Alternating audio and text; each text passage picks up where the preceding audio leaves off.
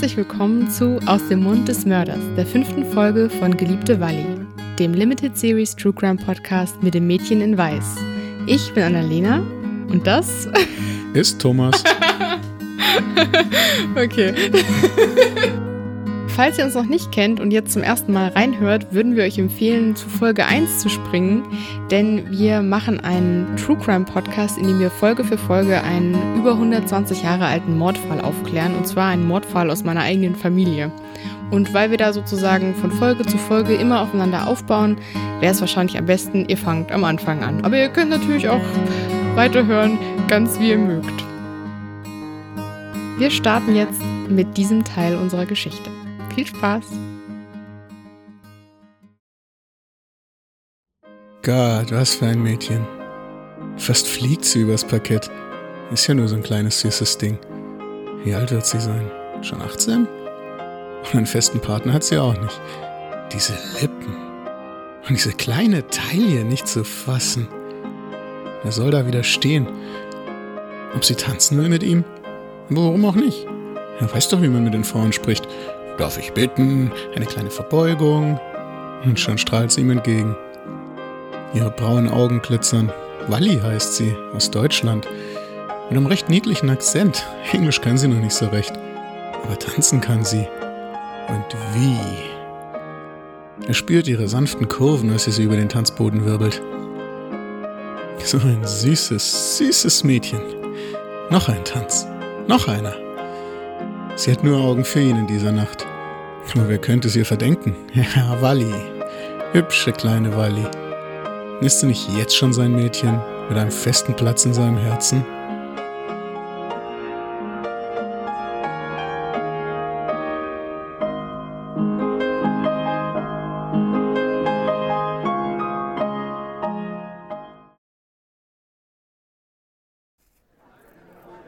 So schnell ist die Sonne aus seinem Leben verschwunden. Und warum? Warum nur, Walli? Wegen eines kleinen Streits hier und da? Was sich liebt, neckt sich, oder? Und sie hat gesagt, dass sie ihn liebt. Sie hat es gesagt. Mit ihren hübschen Lippen. Die schönen Stunden in der Küche. Nur noch Erinnerungen, die immer mehr verblassen. Warum hat sie das getan? Sie ist doch sein Mädchen. Und sein Mädchen mag man viel zu sehr, um lange zu warten. Warum auch, wenn ihr sowieso schon den Ring an den Finger gesteckt hat. Ach, der Ring liegt längst wieder in einem Kästchen in seinem Zimmer. Verdammt, Walli. Moment mal. Der Hut dort hinten. Der weiße Hut. Fred muss den doch auch sehen. Wenn das nicht genau der gleiche ist, wie Walli ihn immer getragen hat, ist das am Ende Walli? Seine Walli? Fred, Fred, das muss Walli sein. Da. Sie dreht sich um. Gleich sieht man ihr Gesicht. Oh, verdammt. Nur irgend so ein hässliches Weibsbild. Ach, wenn Walli doch nur hier wäre. Seine Walli. Fred sagt, er soll sie vergessen. Wie könnte er? Nie wird er sie vergessen. Nicht solange sie sein Mädchen ist. Das Meer schwappt um ihn herum. Manchmal wünscht er sich, es würde ihn einfach verschlingen. Aber nicht bevor er die Sache endgültig erledigt hat. Das hat keinen Zweck mehr.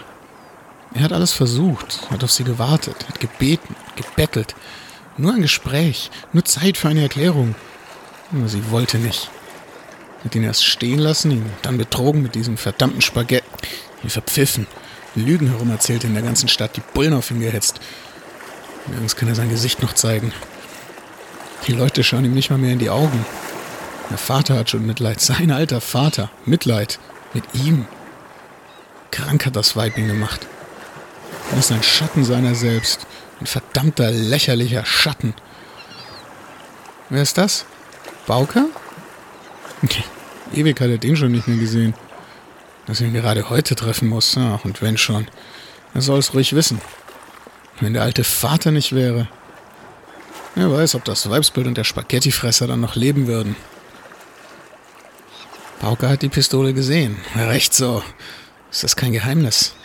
Er lässt sich nicht länger zum Narren halten, er nicht. Die Zündschnur brennt schon viel zu lange.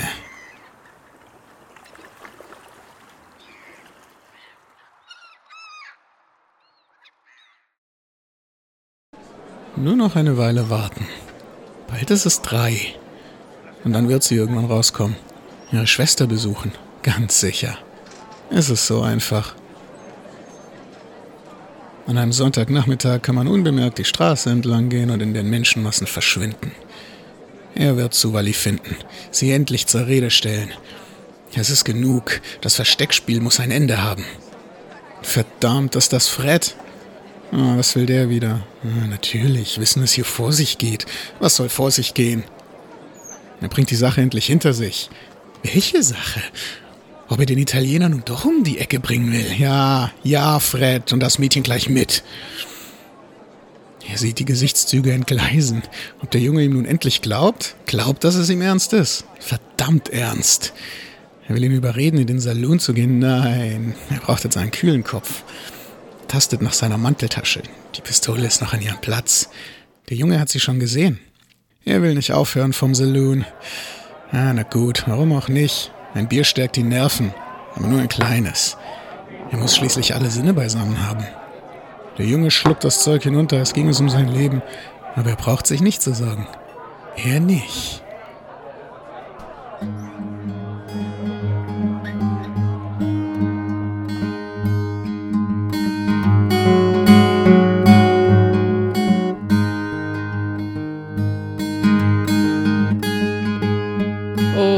Ich glaube, beim letzten hast du es mit der äh, Creepiness ein bisschen gut gemeint, oder? Vielleicht habe ich zu sehr Genie von Falco gechannelt, aber ich glaube, Oh zu gut ja. gemeint habe ich es vielleicht gar nicht. Das werden wir dann schon noch erfahren. Ja, bitte schreibt es uns. Wir würden es sehr, sehr gerne wissen, was ihr von unserer kleinen Einleitung gehalten habt. In unserer letzten Folge ging es ja um Wally und was sie so erlebt hat in ihrer Zeit in San Jose. Und heute geht es bei uns eben um Harvey Allender und was der so erlebt hat in seiner Zeit in San Jose. Wie er sich Wally gegenüber verhalten hat, wissen wir jetzt ja schon. Das wollen wir jetzt nicht alles nochmal erzählen, nur eben aus, anders, einem anderen Blickwinkel. Wir möchten eigentlich ein paar andere Fälle noch vorstellen, also Situationen, die sich ereignet haben, von denen wir gelesen haben, die eben in der Folge, in der es um Wallys Perspektive ging, noch nicht aufgetaucht sind. Aber wir wollen erstmal ganz am Anfang anfangen. oh Mann. Mit Allenders Kindheit und seinem Werdegang. Geboren wurde Harvey Maddox Allender entweder 1859 oder 1860 in Napa. Es ist so eine Stadt in Kalifornien. Wenn ihr mal kalifornischen Wein getrunken habt, der kommt sehr wahrscheinlich aus dem Napa Valley. Hast du einen Tipp für uns? Nee, ehrlich gesagt nicht. Keine Weinsorte, die du besonders magst? Aus Kalifornien vielleicht? nee, waren am Südhang, keine Ahnung. Okay, falls ihr Tipps habt für Weine aus Napa, dann äh, bitte immer her damit. Harvey Allanders Eltern waren Thomas William Allender, ein Farmer.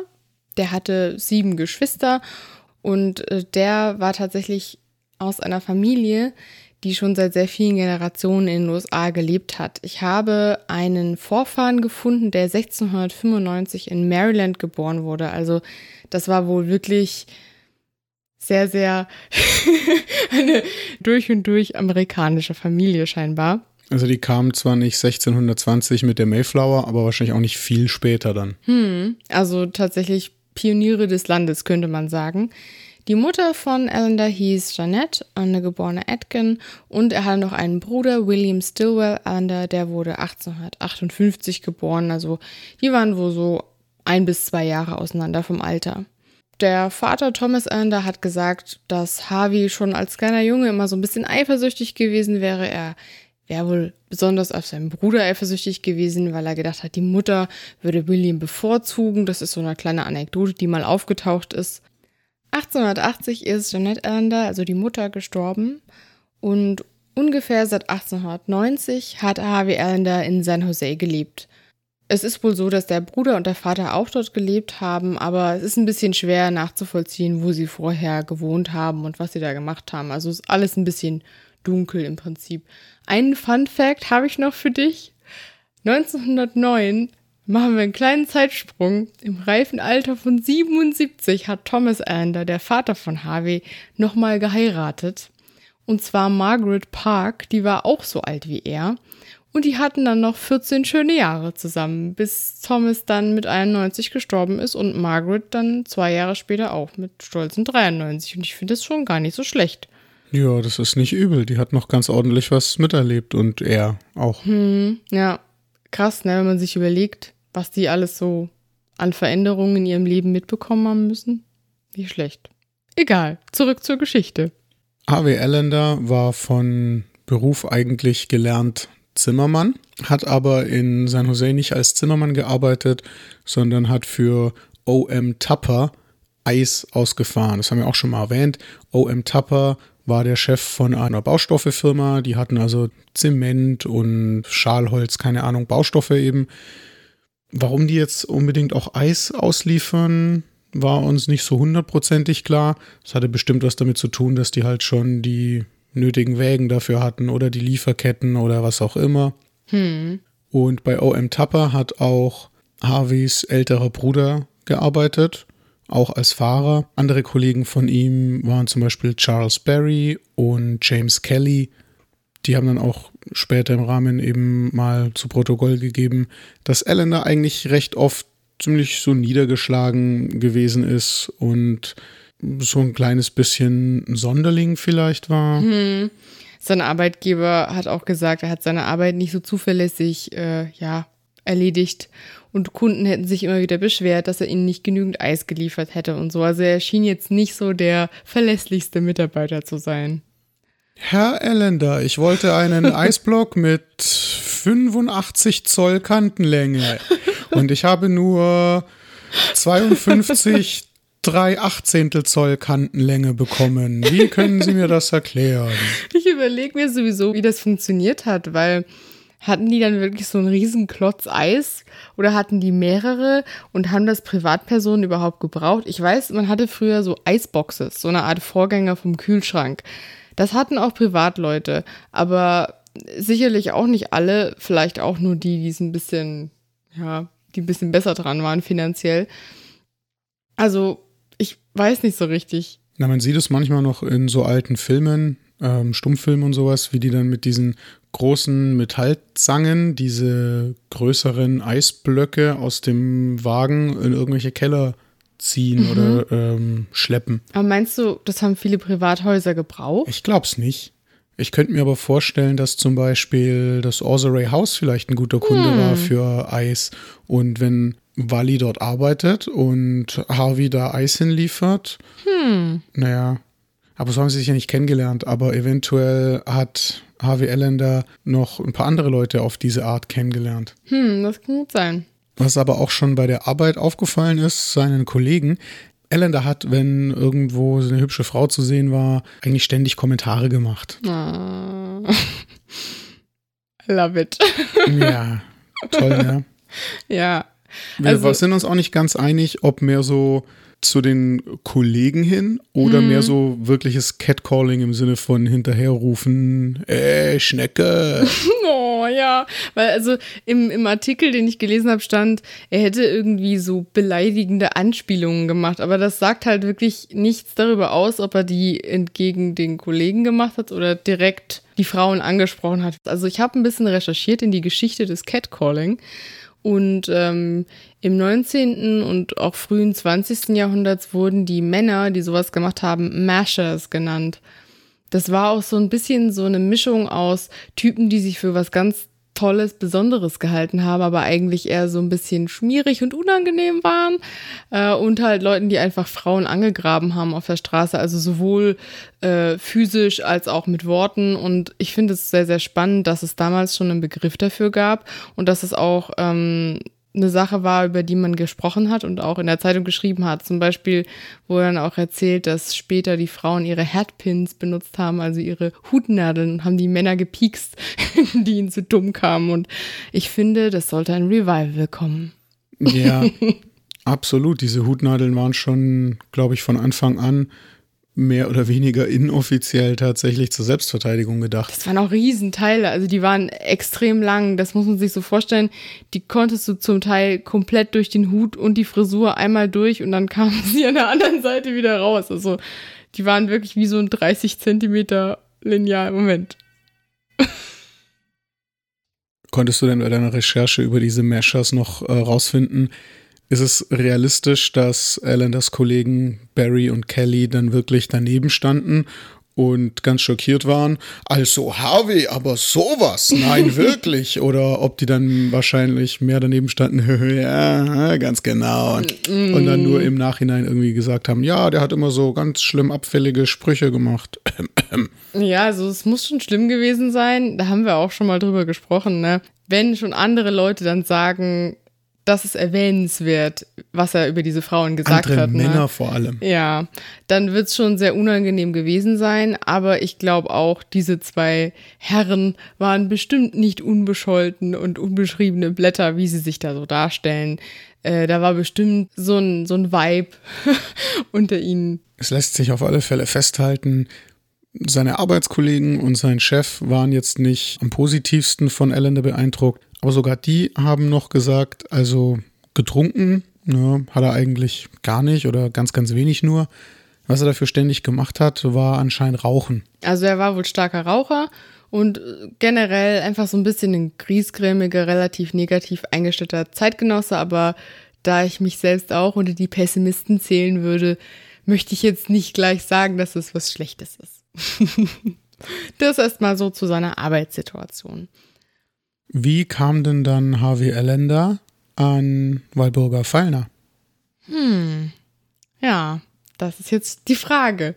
Seiner eigenen Aussage nach, die hat er im Gefängnis gemacht und wohl auch nach vielen Fragen mit vielen Abschweifungen, so wie wir, hat er dann eben erzählt, dass er Wally in der Tanzschule von Doktor, es war kein Doktor. Er hatte keine Approbation. Es war nur ein Tanzlehrer. Kurz mal ins ASMR abgedriftet. Also, Ellender und Wally haben sich in der Tanzschule von Kenny kennengelernt im Phelan-Block. Das war wohl nach unseren Recherchen ungefähr im Oktober 1894, im vierten Quartal 1894. Irgendwann. Und nach sechs Monaten, in denen sie sehr viel miteinander getanzt hatten, hat wohl Wally ihm gesagt, dass sie ihn liebt. Und wir haben hier nochmal ein Zitat gefunden von Ellender, was er persönlich dazu gesagt hat. She said she took a liking to me the first time she saw me. She said she had intended to go away, but having met me, she would remain. Also im Prinzip heißt das nur, äh, sie sagte, sie hätte gleich an mir Gefallen gefunden und eigentlich hatte sie vor, wegzugehen, aber nachdem sie mich getroffen hat, hat sie sich dann entschieden zu bleiben. Ich habe das im ersten Moment so gelesen, dass es da um den Tanzkurs geht. Also, dass sie vorhatte, gar nicht weiter diesen Tanzkurs zu machen, aber dann wegen ihm doch geblieben ist. Man könnte das aber auch anders lesen, ne? Ich habe das nämlich so gelesen, wie dass sie im Prinzip vorhat, die Stadt zu verlassen, aber ist geblieben, weil sie eben Ellender kennengelernt hat. Das kann man sich jetzt hin und her interpretieren, wie man möchte. Es könnte aber passen. Es geht sich zeitlich schon aus, dass sie 94 relativ neu in San Jose war. Dass sie sich vielleicht dachte, ach, naja, kann ich mir auch mal San Francisco oder wie auch immer angucken und da mal schauen, ob es mir da besser gefällt. Ich denke, man hat damals auch versucht, einen Ort zu finden, an dem man wirklich länger bleiben wollte und vielleicht auch einen Partner zu finden oder so, hat ja eine Rolle gespielt. Wir wissen ja auch, dass Wally nicht sofort nach San Jose gekommen ist, nachdem sie ausgewandert war. Jedenfalls sind Ellender und Wally dann zusammengekommen und auch er hat gesagt, dass sie danach immer wieder Zank oder Streitigkeiten hatten. Seiner Aussage nach hätte sie einfach sehr viele Lügen erzählt und damit den Ärger in der Beziehung im Prinzip heraufbeschworen. Aber trotzdem waren sie dann ja sechs Monate nach ihrem Kennenlernen erstmal verlobt. Ja, also so ungefähr kann man sich das vorstellen. Sie äh, sind im Endeffekt zusammen gewesen, haben sich dann wohl verlobt und ja, ungefähr im Dezember 1894 oder im Januar 1895 haben sie sich getrennt. Das wissen wir auch. Es war wirklich nicht so einfach, die Chronologie des Ganzen rauszufinden. Und auch nach dieser ersten Trennung war Ellender schon so ein bisschen, äh, wie sagt man denn auf Deutsch? Der hat sich das nicht einfach gefallen lassen, sondern mhm. hat Wally auch da schon immer mal wieder auf offener Straße irgendwie konfrontiert damit und und und. Mhm. Bis dann irgendwann Allender Senior, Thomas Allender, eingeschritten ist und zu seinem Sohn gesagt hat, Junge, du musst mal den Kopf frei kriegen, geh mal einfach für eine Weile aus San Jose weg.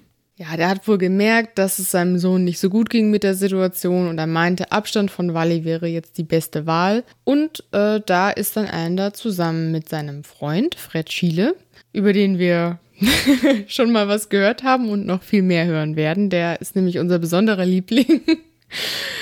Äh, wenn ihr noch länger dran bleibt, kriegt ihr schon in dieser Folge mit, warum er mein ganz persönlicher Liebling ist. Und wir werden auch noch eine eigene Folge nur speziell über Fred Schiele zum Besten geben, weil er einfach eine ganz interessante Person ist, finden wir. Ja, der ist super. Das, das müsst ihr euch anhören. Wirklich cool. Also Ellender ist, um den Kopf frei zu kriegen, um Wally zu vergessen, mit Fred Schiele nach Los Angeles und äh, San Diego gereist. Es scheint tatsächlich einfach nur eine Reise aus Spaß und Entspannung gewesen zu sein. Fred Schiele war damals auch noch sehr jung, also es war nicht so eine Arbeitsreise oder so ein dauerhaftes Weggehen und woanders sich irgendwie mit Gelegenheitsjob und Geld verdienen. Es mhm. war einfach nur, ja, Vorher hat Alan da auch noch gekündigt. Also er hat Tapper gesagt, nee, ich äh, weiß ich nicht, nehme mir mal eine Auszeit. Das wird er wahrscheinlich nicht gesagt haben. er ist zu Tapper und hat gesagt, er möchte jetzt ein Sabbatical machen. ja, geht ein bisschen in irgendein Schweigekloster oder so. Nein, im Prinzip hat Alan da eigenen Aussagen zufolge explizit diese Reise angetreten, um Wally zu vergessen. Und das hat leider nicht funktioniert. Sie war einfach zu großartig, um sie zu vergessen. In Los Angeles zum Beispiel hat Anda einige große Löcher um eine Ölquelle rumgesehen. Und er hat dann ausgedrückt, er würde sich wünschen, er könnte den Dago in eins der Löcher reinstoßen. Dago ist ein nicht sehr freundliches Wort, um Spanier und Italiener und andere Südeuropäer zu bezeichnen haben wir ja auch schon mal erwähnt. Das ist eben so, eine, so ein ziemlich beleidigendes Wort, kennt man ja. Ich war so ein bisschen irritiert über diese Sache mit der Ölquelle, weil ich mir dachte, ging man damals Ölquellen gucken als Freizeitbeschäftigung oder war das irgendwie was, was man sich halt anschauen musste in der Gegend? Na, ich denke, es ist wie wenn hier heute irgendwo ein Haus gebaut wird und da ist so eine riesige Baugrube und da ist irgendwie sind die ganzen ist der Zement drin und die Metallmatten und alles und dann steht man halt mal da und guckt sich das halt mal an. Damals hm. war so eine Ölquelle bestimmt auch noch ja neu, aufregend. uh. ähm, Öl war noch nicht ganz so eine große Sache wie heute, weil die Autos waren einfach noch nicht so proliferiert. Hm. Da konnte man da wahrscheinlich relativ nah hin, konnte sich das mal angucken, das war interessant. Wieso nicht? Naja, er wollte jedenfalls Venans in die Löcher bei der Ölgrube reinschmeißen, aus lauter Hass und Wut gegen ihn. Dass er den Venans da in eins dieser Löcher reinstoßen wollte, sagt uns ja, dass Venans und Wally schon irgendwie ein bisschen miteinander angebandelt haben müssen in dieser Zeit. Und als dann der Erlander zurückgekehrt ist, hat er eben gemerkt, ja, zwischen den beiden ist irgendwas und der Venans schenkt Wally sehr viel Aufmerksamkeit und das hat Erlander halt rasend gemacht, weil er immer noch verrückt war nach Wally. Als dann Allender zurückkam nach San Jose nach dem Urlaub, hat er auch wieder angefangen für Tapa zu arbeiten. Aber nach seiner Rückkehr ging es ihm gesundheitlich auf jeden Fall weiterhin schlechter. Sein Vater hat sich um ihn Sorgen gemacht.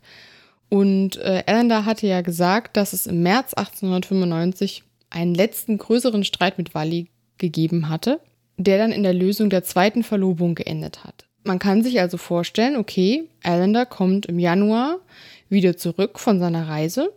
Er verträgt sich wieder mit Wally. Sie verloben sich ein zweites Mal und danach streiten sie sich und trennen sich endgültig. Das ist das, was wir ja von Allender vorher gewusst haben. Aber von Fred Schiele wissen wir ja wiederum, hm, als Allender zurückkam von seiner Reise, hat er schon gemerkt, Wally und Venans da ist irgendwas, da bahnt sich was an zwischen den beiden. Also ist jetzt die Frage, entweder das war mit Venans einfach noch keine feste Beziehung, vielleicht hat da Ellen da auch ziemlich viel reininterpretiert oder die beiden haben halt nur geflirtet, waren ein bisschen flirty befreundet, keine Ahnung. Ähm, und Wally kam dann halt nochmal mit Ellen da zusammen, bevor sie sich dann im März endgültig getrennt hat von ihm und dann erst mit dem Venan zusammenkam. Oder Anders Aussagen ist einfach gar nicht zu trauen und Wally hatte sich schon längst von ihm verabschiedet und war mit Venans zusammen. Das ist echt nicht hundertprozentig nachvollziehbar.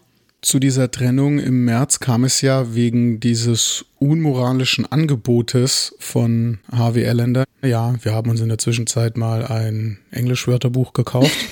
Das ist jetzt natürlich interessant, ähm, wenn er zurückkommt und merkt, oh, bei Wally und Venans bahnt sich schon was an, ist das ja vielleicht auch noch so ein Grund mehr, um so ein unmoralisches Angebot überhaupt zu machen. So hm. quasi, um jetzt endlich mal hier ordentliche, geklärte Verhältnisse zu schaffen, damit dann, ja, die Ehe vollzogen ist, so quasi. Hm. Dass du so sagst, ich beweise dir, dass du Beweist du mir, dass du mich? Ah, hm, verstehe. Ja, doch, das kann ich mir schon vorstellen. Oder es war halt auch einfach so, dass mit dem Base Proposal, dass es dann wirklich im März das war. Das weiß ich auch nicht mit hundertprozentiger Sicherheit. Es kann auch sein, dass das Base Proposal, also das unmoralische Angebot, zu dem ersten Streit geführt hat und zu der ersten Trennung. Vielleicht gab es auch nie eine zweite Verlobung. Wir wissen es nicht, weil Wally können wir nicht mehr fragen.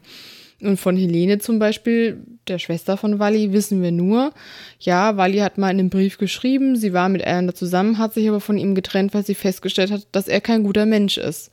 Also, ob es überhaupt dieses zweite Zusammenkommen gab, ist meiner Meinung nach noch nicht hundertprozentig sicher. Jetzt hoffe ich, wir haben euch endgültig total verwirrt und ihr wisst überhaupt nicht mehr, was wir jetzt eigentlich von euch wollen. Aber naja, eine Sache ist auf jeden Fall klar, und zwar, Wally und Harvey Allender trennen sich im März 1895. Spätestens. Und der Doppelmord passiert am 9. August 1896. Dazwischen liegt also mh, hm, weit über ein Jahr, in dem Allender Zeit hat, im eigenen Saft zu schmoren mhm. und vielleicht noch so die ein oder andere Dummheit zu begehen, die ganze Situation so ein bisschen eskalieren zu lassen. Oh mein Von Gott. denen wollen wir euch jetzt noch so ein bisschen erzählen. Und oh mein Gott, sind die Dinge eskaliert. Macht euch bereit für die absolute Eskalation. wir wissen schon von einem chloroformierten Tuch. Ich weiß nicht, wie sehr viel mehr Eskalation wir hier noch versprechen sollen. Oh mein Gott, das hat Penny Dreadful. Äh. Qualitäten. Schundroman. ja. Sorry.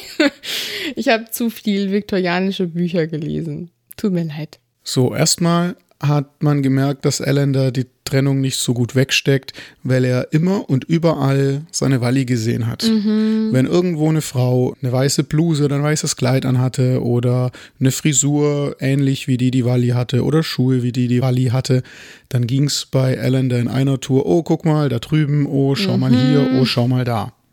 Und dann, äh, das hat zum Beispiel auch der Fred erzählt und hat gesagt, ja, er hat auch dann immer in diesem Zusammenhang gefragt, ach, wie es meiner Walli wohl jetzt geht und was sie wohl macht und so. Fred Schiele war da auch in einer blöden Position, weil er war sowohl mit Harvey Ellender als auch mit Walli als auch mit Venanz irgendwie befreundet. Hm. Das heißt, er ist dann derjenige, der es immer von allen Seiten abbekommen hat. Ich weiß nicht, ob ihr schon mal in einer Situation wart, wo ihr Freunde hattet, die sich untereinander nicht verstanden haben, aber es ist keine schöne Situation, wenn man dann so in der Vermittlerrolle ist und äh, ja. Fred hatte was mit dem Orsery House zu tun und kannte Wally von dort. Er hat auch bei Grossettis Wagenmacherei und Schmiede immer mal wieder Sachen in Auftrag gegeben. Mhm. Also es war ein großer Dunstkreis. Ja, und es ist ja auch eine kleine Stadt, das haben wir ja schon mal gesagt.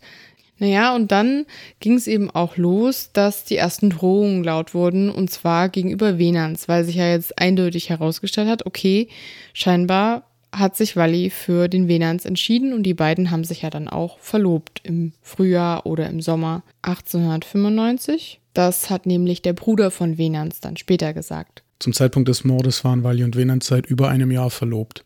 Und sie hätten auch im Oktober 1897 heiraten wollen, den besten Monat, um zu heiraten. Nur um das mal ganz klar zu sagen, okay? Allender ist dann mit so Aussagen aufgefallen, dass er es dem Spaghettifresser schon besorgen würde. Und einem weiteren Bekannten, einem John Jepson gegenüber, hat er dann solche Anspielungen gemacht wie: Also, die Wally wird der Venans nie heiraten. Mhm. Also da ist wohl auch immer schon so eine Drohung mitgeschwungen. Damals waren die Drohungen also alle noch eher gegen Venans gerichtet. Mhm. Wally war noch so die verlorene Liebe, die man zurückerobern möchte. Und Venans war halt der Bösewicht, der sie ihm weggenommen hat. Venans selber hat das alles aber ganz cool gesehen mhm. und hat gesagt, ach, der Elender, der ist doch ein viel zu großer Feigling, der hat eine große Klappe, Hunde, die bellen, beißen nicht. Ich mache ja. mir da überhaupt keine Gedanken. Der hat sich da wirklich äh, relativ chillig gegeben und hat halt oft gesagt, es ist ihm egal, was der Erländer sagt, er würde nichts darüber hören wollen. Vielleicht war er auch so entspannt, weil es eben zu dem Zeitpunkt noch keine Drohung gegen Wally gab. Und solange das nur ihn selber betroffen hat, konnte er eben sagen, ja, mein Gott, pff, ist mir doch egal, der Typ. Im Dezember 95 ging Ellender dann mal zum Bezirksstaatsanwalt, einem Mr. Harrington, und hat dem gegenüber gesagt, dass dieser Venans Grossetti, der bedroht ihn die ganze Zeit und ähm, er wollte wissen, was er denn machen soll. Dann sind die mit Allender zu Venans und John in die Schmiede gegangen und Harrington hat sich einfach mal von beiden Seiten angehört, was denn eigentlich los ist. Also ich stelle mir das ein bisschen so vor wie der Lehrer, der sich den Fünftklässler schnappt und den anderen Fünftklässler und dann so und jetzt erzählt mir mal, was hier los war. Daraufhin hat sich Harrington dann entschieden, als er die Geschichten gehört hat, also wenn hier irgendjemand irgendjemand anderen bedroht, mein lieber Herr Länder, dann bin ich mir relativ sicher, dass Sie den Herrn Crossetti bedrohen und nicht andersrum. Mm. Elender wurde dann auch geraten, Wally und Venans in Ruhe zu lassen. Und äh, er hat daraufhin auch versprochen, sie nicht mehr zu belästigen. As if. Das hat er wohl nicht lange durchgehalten. Dann gab es noch so einen anderen Zwischenfall, auch im Dezember 1895. Da ist Ellender mit Fred Schiele zu Venans Haus gegangen und Fred hat Venans eben gerufen, dass er rauskommt, weil Ellender mit ihm sprechen wolle. Mm, Fred hat dann auch nicht mitbekommen, worüber sich die beiden unterhalten haben, als Venans dann vor die Tür kam zu Ellender. Aber Ellender war wohl wegen irgendwas sehr wütend. Und ob er in dieser Nacht bewaffnet war oder nicht, konnte Fred im Prinzip nicht sagen. Das ist die eine Version dieser Geschichte. Und dann gibt es da auch noch die andere Version von der Geschichte, die sich schon wieder ein bisschen wie so ein Schundroman liest, obwohl es in der Zeitung so gedruckt war. Und zwar war es so, in dieser Version hat Fred sich unten an das Fenster gestellt und Venans zugerufen, komm bitte, steh auf, zieh dich an. Der Ellender möchte auf der Straße unten mit dir sprechen. Venans wollte das nicht und hat sich gedacht, nee, ich bleib liegen und schlaf weiter. Aber Fred hat ihm dann seine Freundschaft beschworen und daraufhin hat er sich dann doch angezogen, ist runtergegangen und hat dort Ellender gefunden mit einem langen, zweischneidigen Messer in der Hand. Ellender schwang es dann mit den Worten, das ist für dich, wenn du dich nicht von meinem Mädchen fernhältst. Venans sagte dazu nichts und ging ins Haus zurück. Ja, Venans hatte wohl den gleichen Drehbuchautor wie Indiana Jones. oh mein Gott, ja. Als der Säbeltyp mit dem Säbel rumfuchtelt und Indiana Jones dann einfach seinen Revolver nimmt, den kurz erledigt und sich dann umdreht und weggeht. Nur ohne das Erledigen. Nur ohne das Erledigen. Also, Kannst du mir noch mal ganz kurz sagen, was ein zweischneidiges Messer ist? Weil ich denke, ach so, wie so eine Art Dolch, wie so ein kleines Schwert, weil so ein Buttermesser ist ja nur auf einer Seite scharf, gell?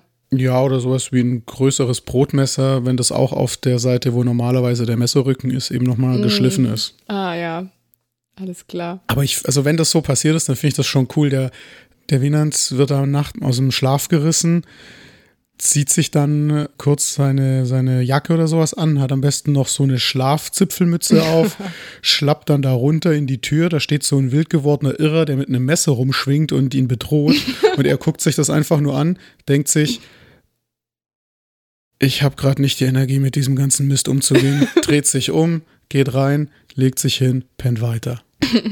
ja, das finde ich super gut. Aber in der anderen Version, die Fred selber erzählt hat, der ja dabei war, war es halt mehr so, ja, die haben sich halt irgendwie unterhalten, keine Ahnung, Ellender war sauer, ich habe es nicht mitbekommen, war mir auch egal. Wir wissen es halt echt nicht, aber ich glaube, die eine Sache ist schon, die eine Version, die wir gehört haben, ist schon sehr so nach dem Motto, ja, ich habe diese Geschichte in einem anderen Artikel von einem anderen Journalisten, von einem anderen Journalisten gehört. Aber ich, ich kann das besser. Eigentlich schreibe ich ja in meiner Freizeit auch gerne mal ein paar Schundromane, aber nein, diese Energie muss ich jetzt in meinen Artikel stecken. Der wird was ganz Besonderes. So, so klingt es für mich. Naja, zumindest gab es auf jeden Fall so den einen oder anderen Zwischenfall. Der nächste Zwischenfall ist gleichzeitig irgendwie noch krasser und auch noch realistischer. und ja. wahrscheinlich auch deswegen noch krasser. Zwei oder drei Wochen. Eskalation, Eskalation. Zwei oder drei Wochen nach dieser nächtlichen Bettruhestörung sind Fred und Ellender mal wieder auf Venans getroffen. Das war auf der Sixth Street und Ellender hat schon so zu Fred gesagt, hier, der Venans, der kommt bestimmt gerade von der Walli. So, also geht Ellender schnurstracks zu Venans hin und sagt ihm, falls er zufällig eine Waffe dabei habe, also jetzt auch nicht mehr ein Messer oder sowas, sondern halt eine Knarre, einen Revolver, wenn er denn eine Waffe dabei habe, dann soll er doch jetzt bitte mit ihm zusammen auf die andere Straßenseite gehen, damit sie die Sache unter sich ausmachen können. Ja, also quasi ein Duell, ne? So ja, so richtig mit zu Schlitzen zusammengekniffenen Augen, äh, spannender, treibender Gitarrenmusik im Hintergrund, Händen, die so zwei Zoll von der Hüfte entfernt am Griff vom Revolver schweben und so leicht zuckende Finger- und Mundwinkel und dann wartet man nur drauf, wer dann als erster zieht, damit man doch selber schneller ziehen kann und es Notwehr war und dann kullern noch so zwei, drei Steppenläufer durchs Bild und irgendeine Frau im Saloon schreit noch vor Angst auf.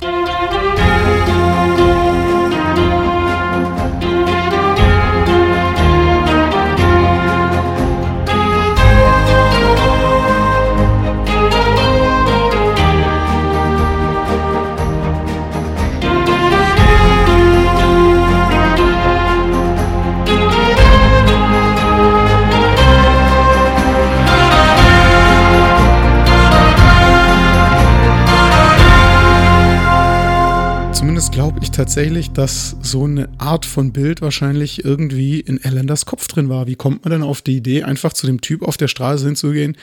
Also wenn du, wenn du bewaffnet bist, dann komm mal mit auf die andere Straßenseite. Wir regeln das jetzt wie Männer. Ja, und äh, Elender hatte zu der Zeit auch schon, was als lange schwarze Pistole bezeichnet wurde. Ich habe schon wieder, ich weiß nicht, diese Formulierung. Naja. Aber Venans war halt wieder der coole, entspannte Venans, wie wir ihn kennen, und hat sich so gesagt, nee, äh, vergiss es, was willst du von mir? Ellender war dann sehr wütend, dass Venans sich nicht mit ihm duellieren wollte, in diesem Moment wahrscheinlich mittags um zwölf irgendwo auf der Straße. High noon. und er hat dann gesagt, ja, er will die Sache jetzt ein für alle Mal klären oder Venans would have to drop the girl. Also Venans müsse sonst das Mädchen fallen lassen, müsse sich von ihr trennen. Und dann kam eine Aussage von Venans, mit der er sich für immer in dein Herz reingeschlichen hat. Ne? Ja, er hat dann gesagt, er würde das tun. Also er würde, würde Wally eben verlassen, würde von ihr weggehen, wenn Wally das so wolle. Aber solange sie ihm beistehen würde, würde er sie nicht verlassen. Oh. Also Also, wenn es nach Elender geht, dann gehört ihm Wally. Ja. Und wenn es nach Venans geht, dann möchte Wally bei ihm bleiben und er bleibt auch nur so lange bei ihr, wie sie das möchte. Ja, ich finde das so krass. Also, ist schon ein netter Kerl. Dass er sagt, ja, klar, ich lasse sie fallen, ich, ich lasse sie gehen, wenn sie das so will, aber solange sie bei mir bleiben will, dann werde ich sie nicht verlassen. Das ist so schön. Ich finde es ich meine, ja, man kann sagen, das ist Basic Human Decency, so sollten sich Leute verhalten. Es ist auch so, aber wir sehen ja, es ist, es ist auch eine andere Zeit. Und da als Mann eben zu sagen, nicht zu sagen, nee, die gehört jetzt mir, die ist jetzt meine Frau, vergiss es, sondern zu sagen, klar, verlasse ich sie, wenn sie das eben will. Ansonsten, wenn sie noch mag, bleibe ich bei ihr. Und das, sorry, dass ich das jetzt dreimal wiederholt habe, aber vielleicht würdet ihr mir beipflichten, dass es doch ein sehr positives Licht auf Venans Charakter wirft. Trotzdem hat Allender Freds Wissen nach damals noch nicht der Wally gedroht, sondern er immer nur von Doing Up the Dago gesprochen, also immer nur davon, Venans fertig zu machen. Und irgendwann hat Allender dann auch bei Tupper gekündigt und es ist ihm immer schlechter gegangen, sowohl körperlich als auch mental. Übrigens schreibt man Tupper nicht mit A, sondern mit U. Wir denken nur, wenn wir es genauso vorlesen, wie man es schreibt, dann habt ihr wahrscheinlich eher so Plastedosen vorm geistigen Auge. ja, wahrscheinlich schon. Außerdem heißt es auf Englisch einfach nur Tupper. Eine Sache, die wir in der letzten Folge schon erwähnt haben, möchte ich noch mal ganz kurz mit ansprechen, weil sich da inzwischen ein bisschen was Neues aufgetan hat. Oh. Wir hatten euch in der letzten Folge erzählt, dass es diesen Brief gab, wo so ein Totenkopf und ein Sarg drauf gekritzelt war und mhm. irgend so eine bedrohliche Botschaft innen drin stand Einer anderen Quelle zufolge war da eben nicht nur eine bedrohliche Botschaft in diesem Brief, sondern auch ein, eine unflätige oder eine unanständige Zeichnung. Nein. Allender hat diese unanständige Zeichnung zusammen mit dem gekritzelten Sarg und dem gekritzelten Totenkopf in Venans Namen an Wally geschickt, weil Oh er ihr Gott. irgendwie weiß machen wollte, dass Venans genauso ein komischer Perversling ist wie er selber. Ich weiß es nicht. Dafür hat er auch einen Umschlag benutzt, den er von den Crossetti-Brüdern von der Wagenmacherei geklaut hat und noch irgendwie so eine ähm, Business Card, hier so eine, so eine Visitenkarte mit reingetan hat, damit einfach alles so ganz offensichtlich und stumpfsinnig auf Venans hindeutet und hat irgendwie überhaupt nicht auf dem Schirm gehabt, dass Wally seine Handschrift erkennt. Er hat halt auch mit La Mafia unterschrieben, um quasi zu implizieren, dass Venans und sein Bruder zur Mafia gehören. Was zur Hölle?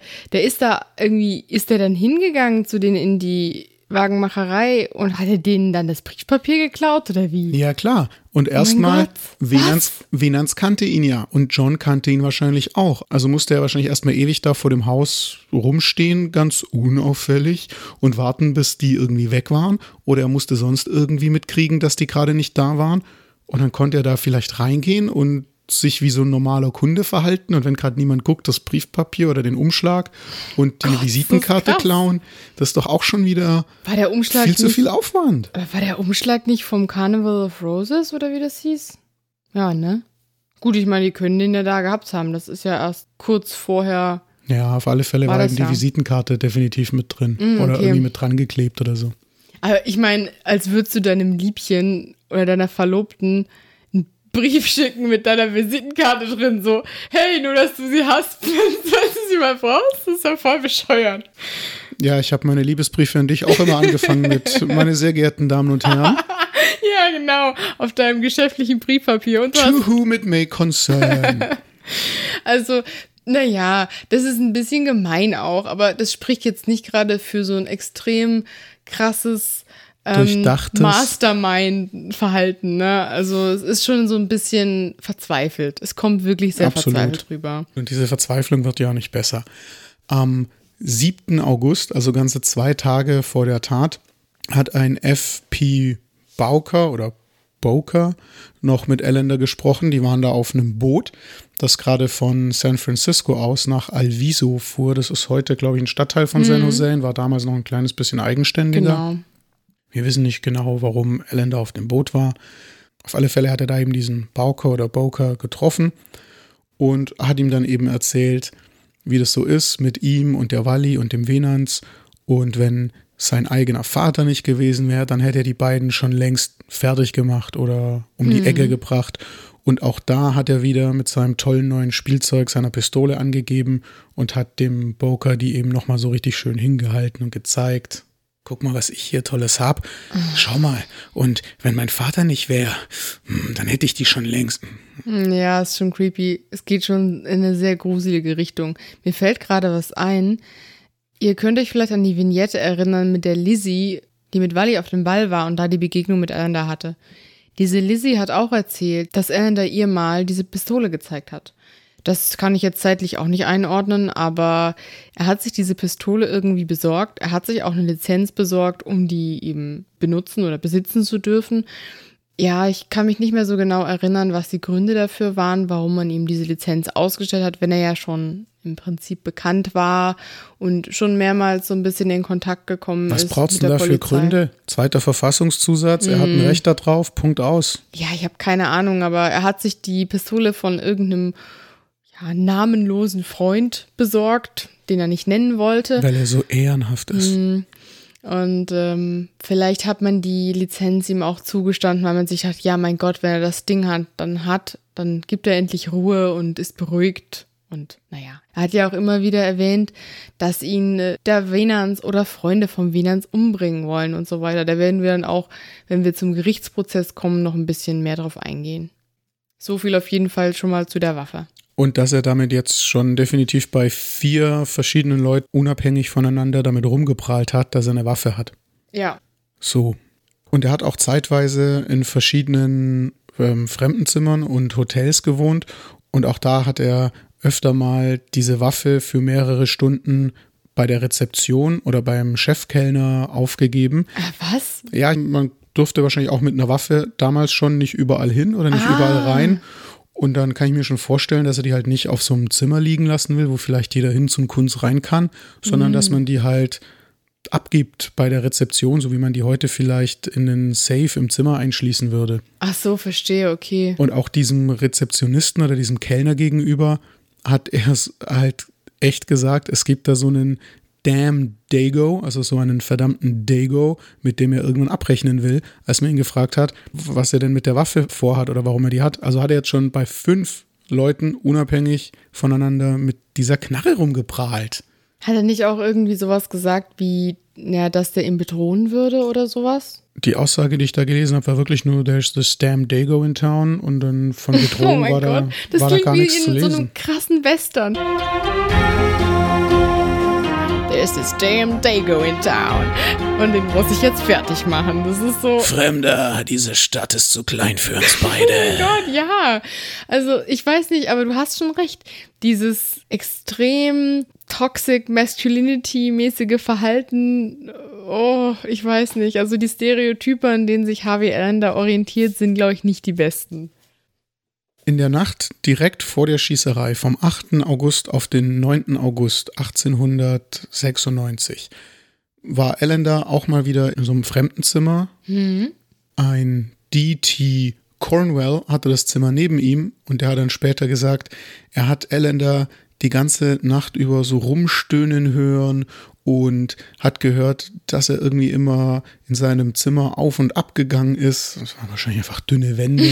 Ja. Und morgens hat Allender dann zu Cornwell gesagt, dass es ihm nicht gut geht und dass er krank ist. Also ich denke mal, Cornwell wird irgendwie so hingegangen sein und sagen, Sie, was war denn da los? Ich habe gehört, letzte Nacht, Ihnen ging es ja gar nicht gut, Hatten Sie Mensch. mit Magen oder was? Ja, so, ne? Und er hat dann gesagt, ja, ich, mir geht's nicht gut, ich bin krank. Ja, ich glaube fast genauso, wie du es jetzt gesagt hast. ja, und dann ähm, kommen wir auch schon zum 9. August.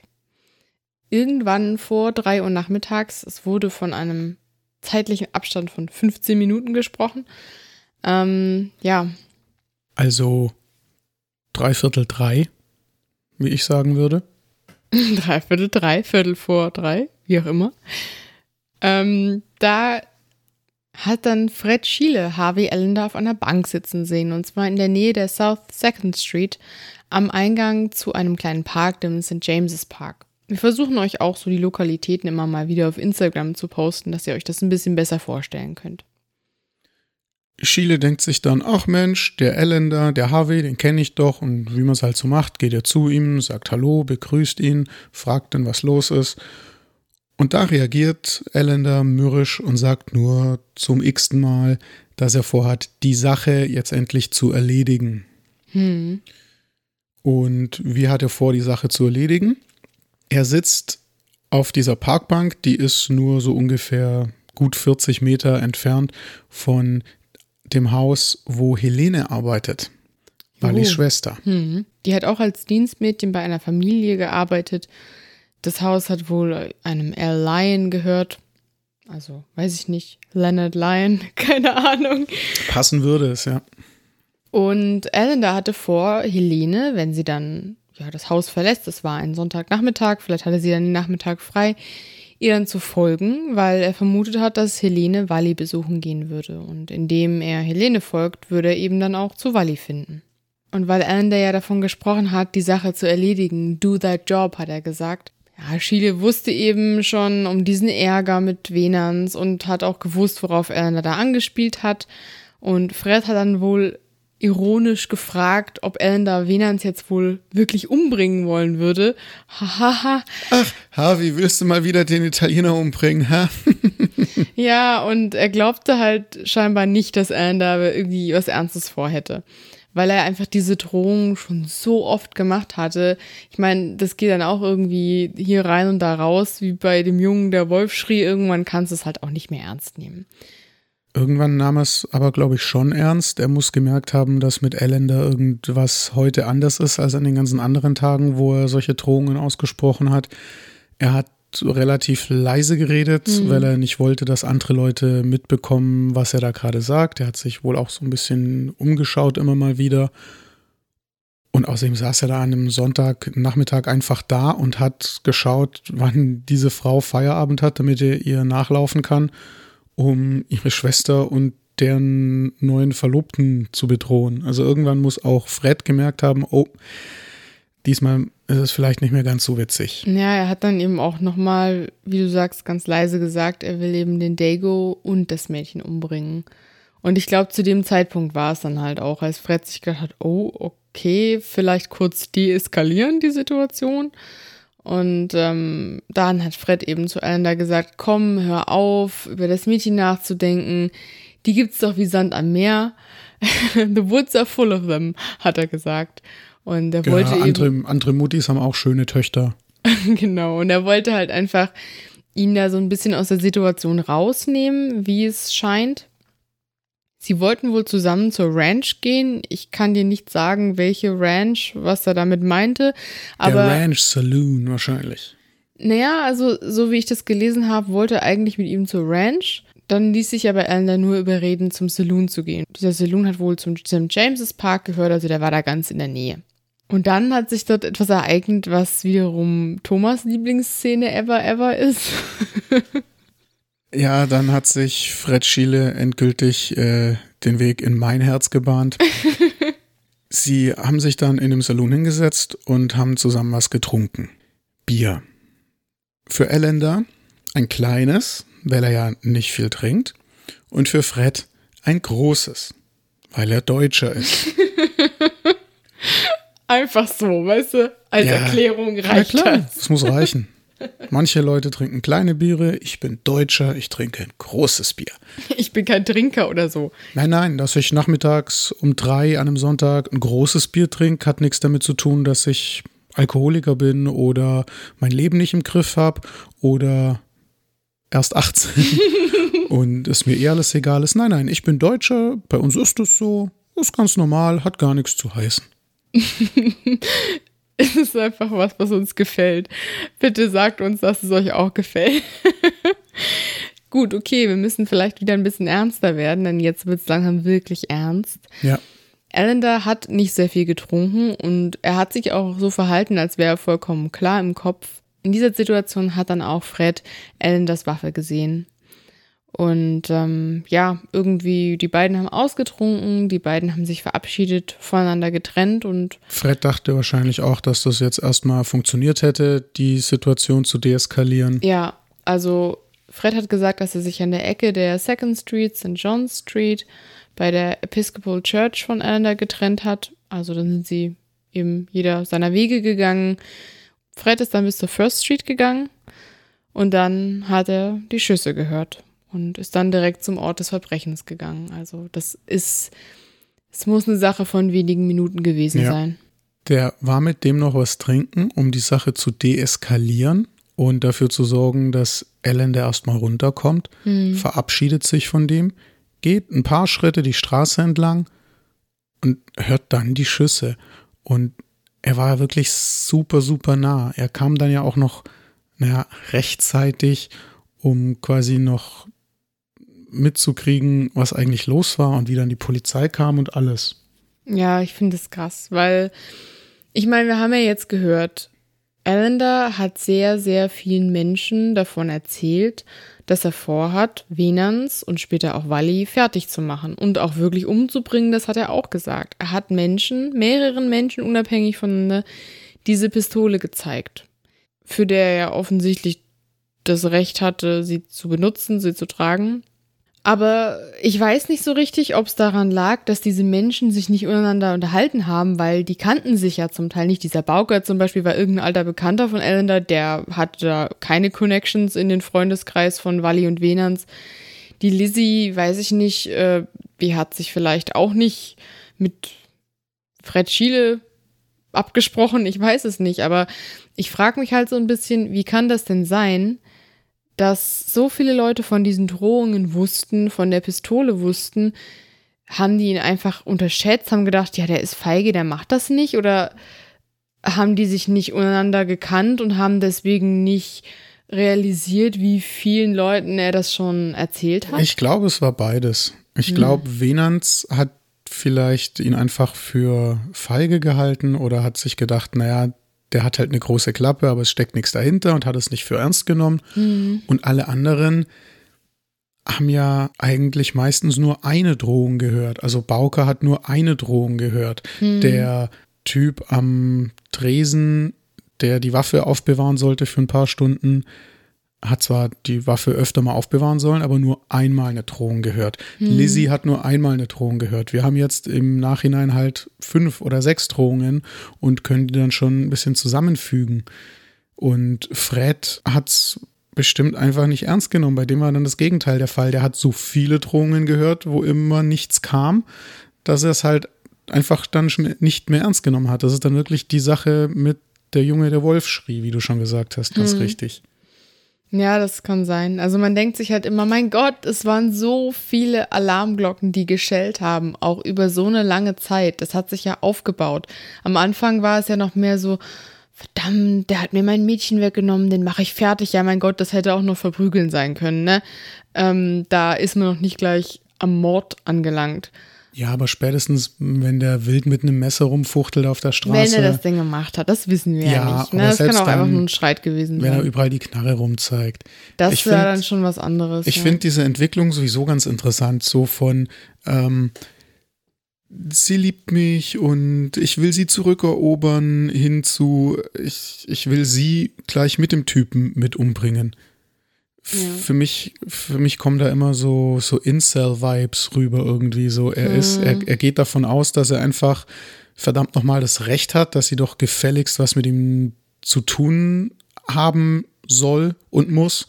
Und der andere ist irgendwie so ein, so ein ganz fieser Mistkerl, dieser Venans. Und Ellender selber ist bestimmt einfach nur so ein, so ein ganz äh, falsch verstandener Nice Guy, der dann aber, ich, ich weiß nicht, was, was da los war, aber das passt auch nicht hundertprozentig, aber zwischendurch hatte ich immer ganz oft so Incel-Vibes irgendwie von Elender. Ja, also das ist schon so ein Ding und er hat ja das mehrmals erzählt, dass er schon im Gefängnis war, wie sich das alles abgespielt hat mit seiner Beziehung mit Wally.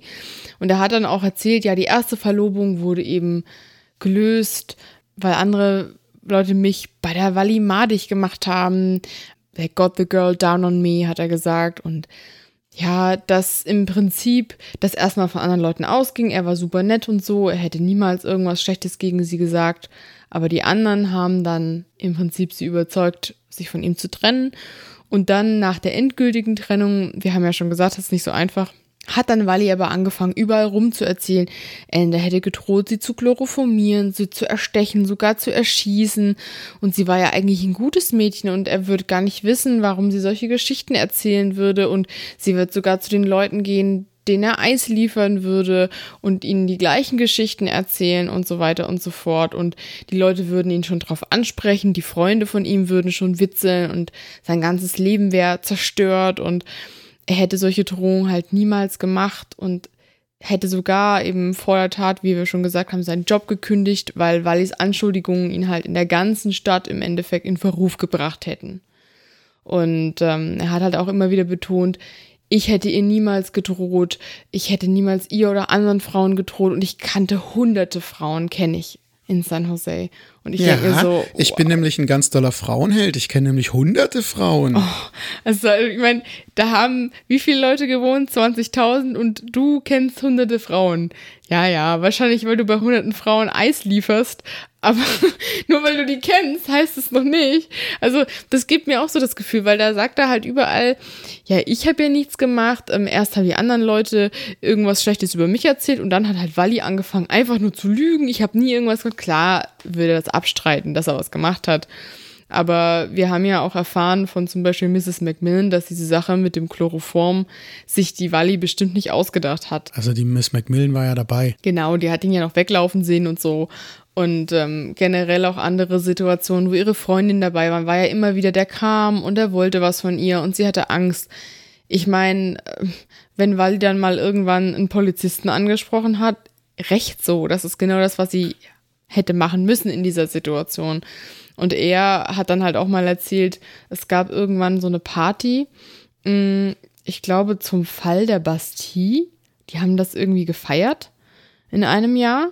Da hat wohl sie auch gesagt, ja, ich treffe mich mit dir. Und dann war eben diese Situation, als er dann zum Treffpunkt kam, dass dann da ein Officer war. Und sie hat wohl gesagt, hier ist er. Nehmen Sie ihn fest. Das habe ich ja schon mal erzählt. Ja, also das äh, im Prinzip ist es eben so, dass er natürlich alles abgestritten hat. Er war ein total netter Kerl und die Wally, keine Ahnung, die war doch so nett. Und irgendwann hat sie angefangen, einfach so hanebüchene Lügen zu erzählen. Oh. Und genau das ist, was mir bei dieser ganzen Folge so ein bisschen Bauchschmerzen bereitet, muss ich sagen.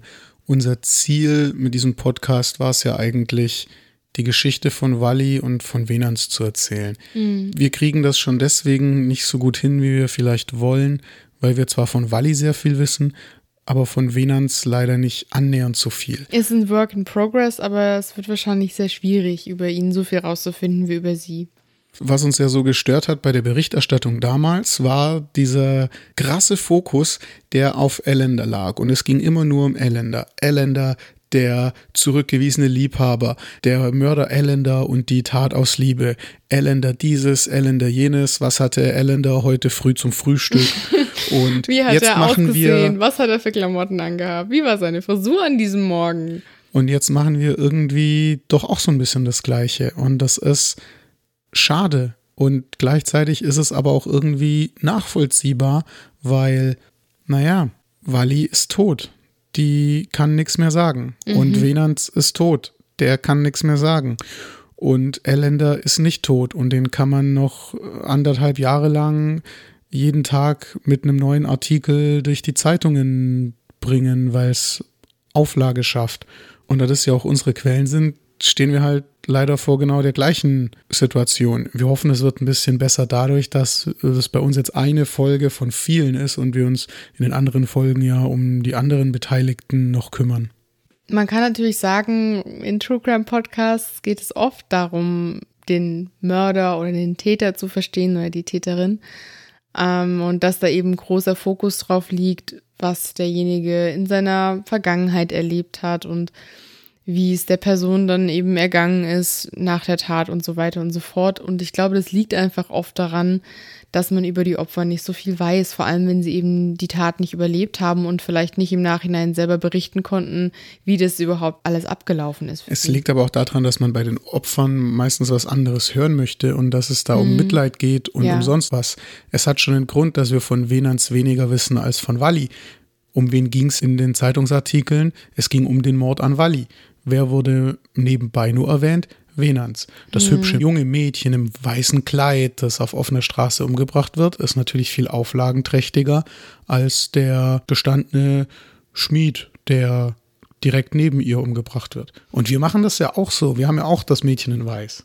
Ja, also, na gut, das kann man vielleicht noch rechtfertigen, weil ich ja die Motivation habe, weil Wally mit mir verwandt ist ich denke auch gerade so, oh mein Gott, sie ist mit mir verwandt. Oh, nein, aber ähm, manchmal überkommt mich das so im Moment und ich muss darüber nachdenken. Aber im Prinzip ist es ja auch so, die Beziehung, die bestand zwischen Wally und Allender, hat ja auch eine Rolle gespielt. Es gab ja diese Beziehung in dem Sinne nicht zwischen Venans und Allender. Also da ist noch ein bisschen mehr so das Motiv der Tat vielleicht auch zu suchen weshalb das für die Zeitung natürlich nochmal interessanter war, wie war die Beziehung und so weiter. Aber ich glaube auch, ganz ehrlich, ist es nicht auch irgendwie einfach spannender, was über gruselige, verrückte Mörder zu hören, als über irgendwelche random Leute, die halt umgebracht werden von den Mördern? Ich finde es zum Beispiel sehr, sehr cool, dass einige True Crime Podcasts in die Richtung gehen, sich sehr mit den Opfern auseinanderzusetzen. Und gerade auch den Begriff Opfer da zu relativieren und zu sagen, diese Person ist nicht nur ein Opfer, diese Person hat ein Leben vor der Tat gehabt und sollte nicht als Opfer in Erinnerung bleiben. Und wir versuchen halt auch sehr stark, zum Beispiel mit diesen kleinen Anekdoten und Zitaten, was der Venans gesagt hat, wie sich Fred und Wally verhalten haben und so, dass wir da diesen Personen halt ein bisschen mehr Leben einhauchen können, weil leider kann man die Aussagen nur noch von Ellender lesen heute. Und die Aussagen von allen anderen Beteiligten hat man bestenfalls noch aus zweiter Hand, hm. weil sie es ja selber halt nicht mehr ja, aussagen genau. konnten. Und dann müssen wir halt auch hoffen, dass das so stimmt, ne? Wissen wir ja nicht so genau, aber ja, in manchen Fällen fällt es einem auch leichter, das zu hoffen als in anderen. Wir haben uns ja auch die Zeit, in der Wally gelebt hat, schon mal ein bisschen vergegenwärtigt durch Sachen, die in ihren Lebzeiten oder eben leider erst kurz danach erfunden oder entdeckt worden sind und haben uns auch schon angeschaut, welche Leute mit ihr das Geburtsjahr teilen. Ich dachte mir, wir könnten uns auch mal anschauen, wer denn 1896 alles so gestorben ist. Ja, dass wir uns einfach noch ein bisschen besser in die Zeit versetzen können und noch mal ein kleines bisschen emotional Abstand nehmen können von Wally Venans und Ellender. Einen Tag nach Venans, am 10. August, ist auf der anderen Seite des Atlantiks in Deutschland Otto Lilienthal gestorben. Ist es der mit dem Fliegen? Das ist der mit dem Fliegen, ja, der Flugpionier, auf den sich auch viele andere Flugpioniere immer wieder berufen haben. Der hat ganz wichtige Tabellen erstellt mit ähm, Tragflächen, Querschnitten und Auftrieb und Luftwiderstand und und und. Oh, cool. Der ist am 9. August verunglückt und dann am 10. August verstorben. Oh Gott, echt? Auch am 9. August? Wenn man die Zeitverschiebung mit reinnimmt, dann war sein Unfall wohl ein paar Stunden vor der Tat in San Jose und sein Tod war dann ein paar Stunden nach der Tat in San Jose. Na toll, ist kein guter Tag für die Geschichte. Nee, nicht so wirklich. Oh Mann. Bereits am 20. Mai 1896 ist Clara Schumann gestorben, die deutsche oh. ähm, Komponiererin, Komponistin, Komponistin und Thomas. Pianistin. Ja, Entschuldigung, ich kenne Clara Schumann ehrlich gesagt nur als die Frau vom 100-Markschein. Das ist auch nicht in Ordnung, ne? Die hat nämlich ein ganz, ganz tolles Werk geschaffen. Und es gibt zum Beispiel in Leipzig das Schumann-Haus. Das sollte man sich mal angucken, wenn man gerade nicht in einer Ausnahmesituation im ganzen Land steckt. Haha. und da kann man viel über ihr Leben und Wirken lernen. Ganz wichtig.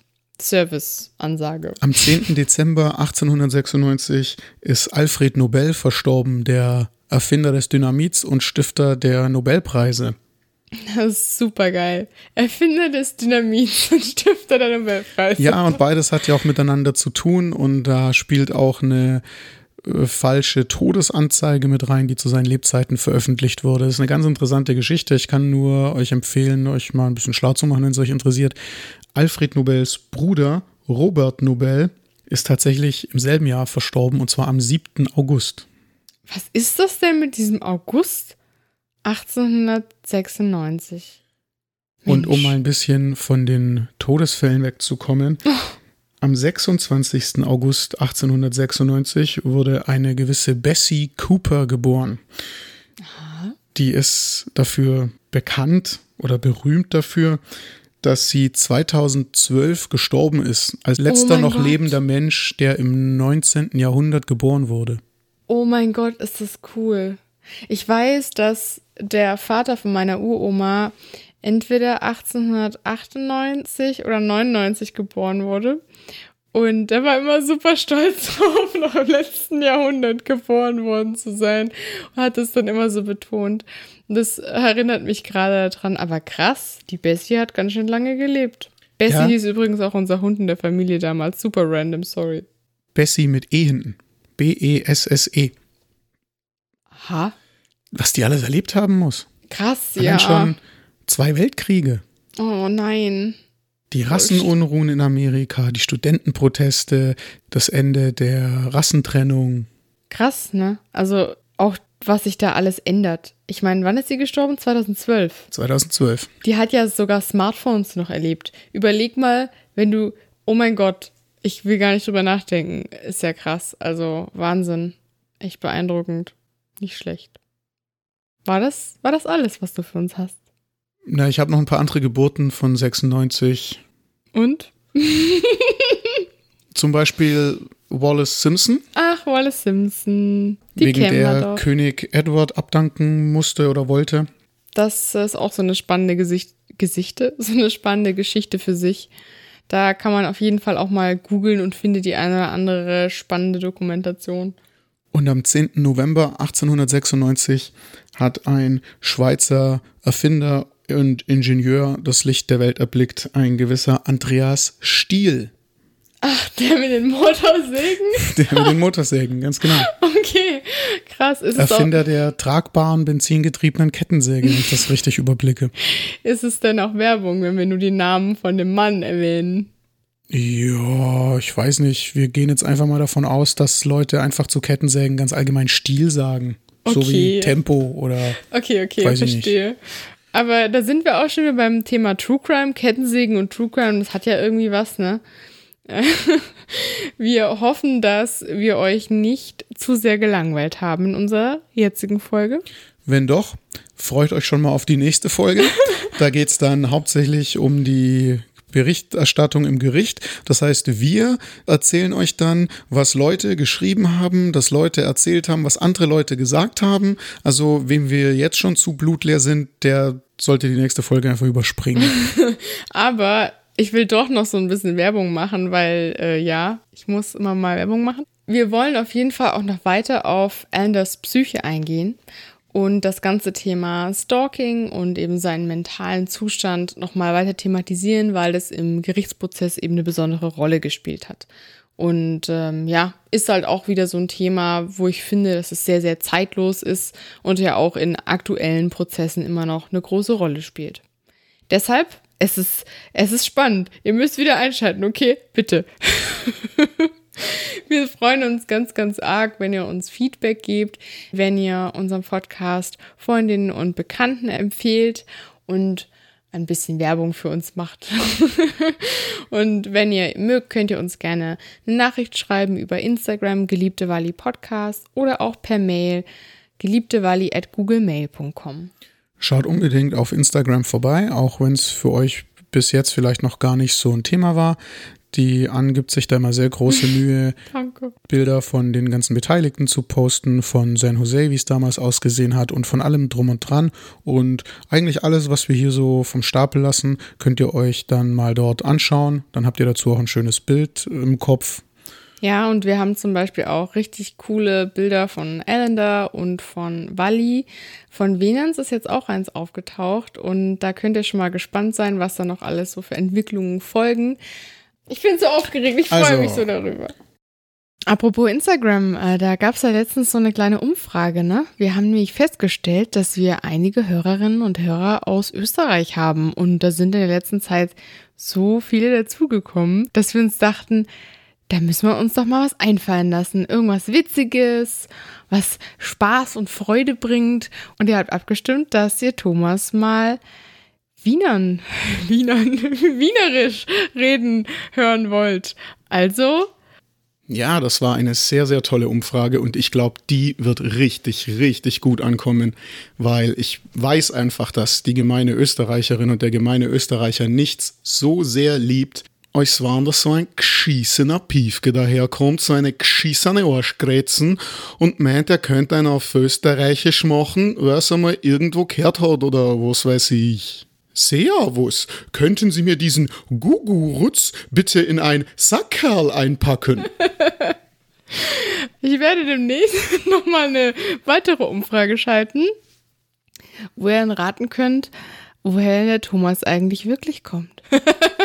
wir hören an dieser Stelle auf. Wir wollen nicht noch die letzte Hörerin verlieren an dieser Stelle. Okay. E-Mails, Instagram, empfehlt uns gerne weiter. Lasst uns gerne bei dem Podcatcher eurer Wahl eine gute Bewertung da, wenn man das dort machen kann. Wenn ihr wollt, könnt ihr uns auch einen Kaffee spendieren auf Kofi. Und wenn nicht, dann nicht. Genau. Wir hoffen, ihr hattet heute auch wieder so viel Spaß beim Zuhören wie wir beim Erzählen. Wir hoffen, wir konnten euch auch Harvey Maddox Allender in seiner Lebenswelt ein bisschen näher bringen. Mhm. Wir freuen uns schon sehr drauf, euch nächste Woche noch ein bisschen mehr zum Fall erzählen zu können. Es bleibt spannend. Und wir hören uns dann nächste Woche wieder bei Geliebte, Geliebte Wally. Tschüss. Tschüss.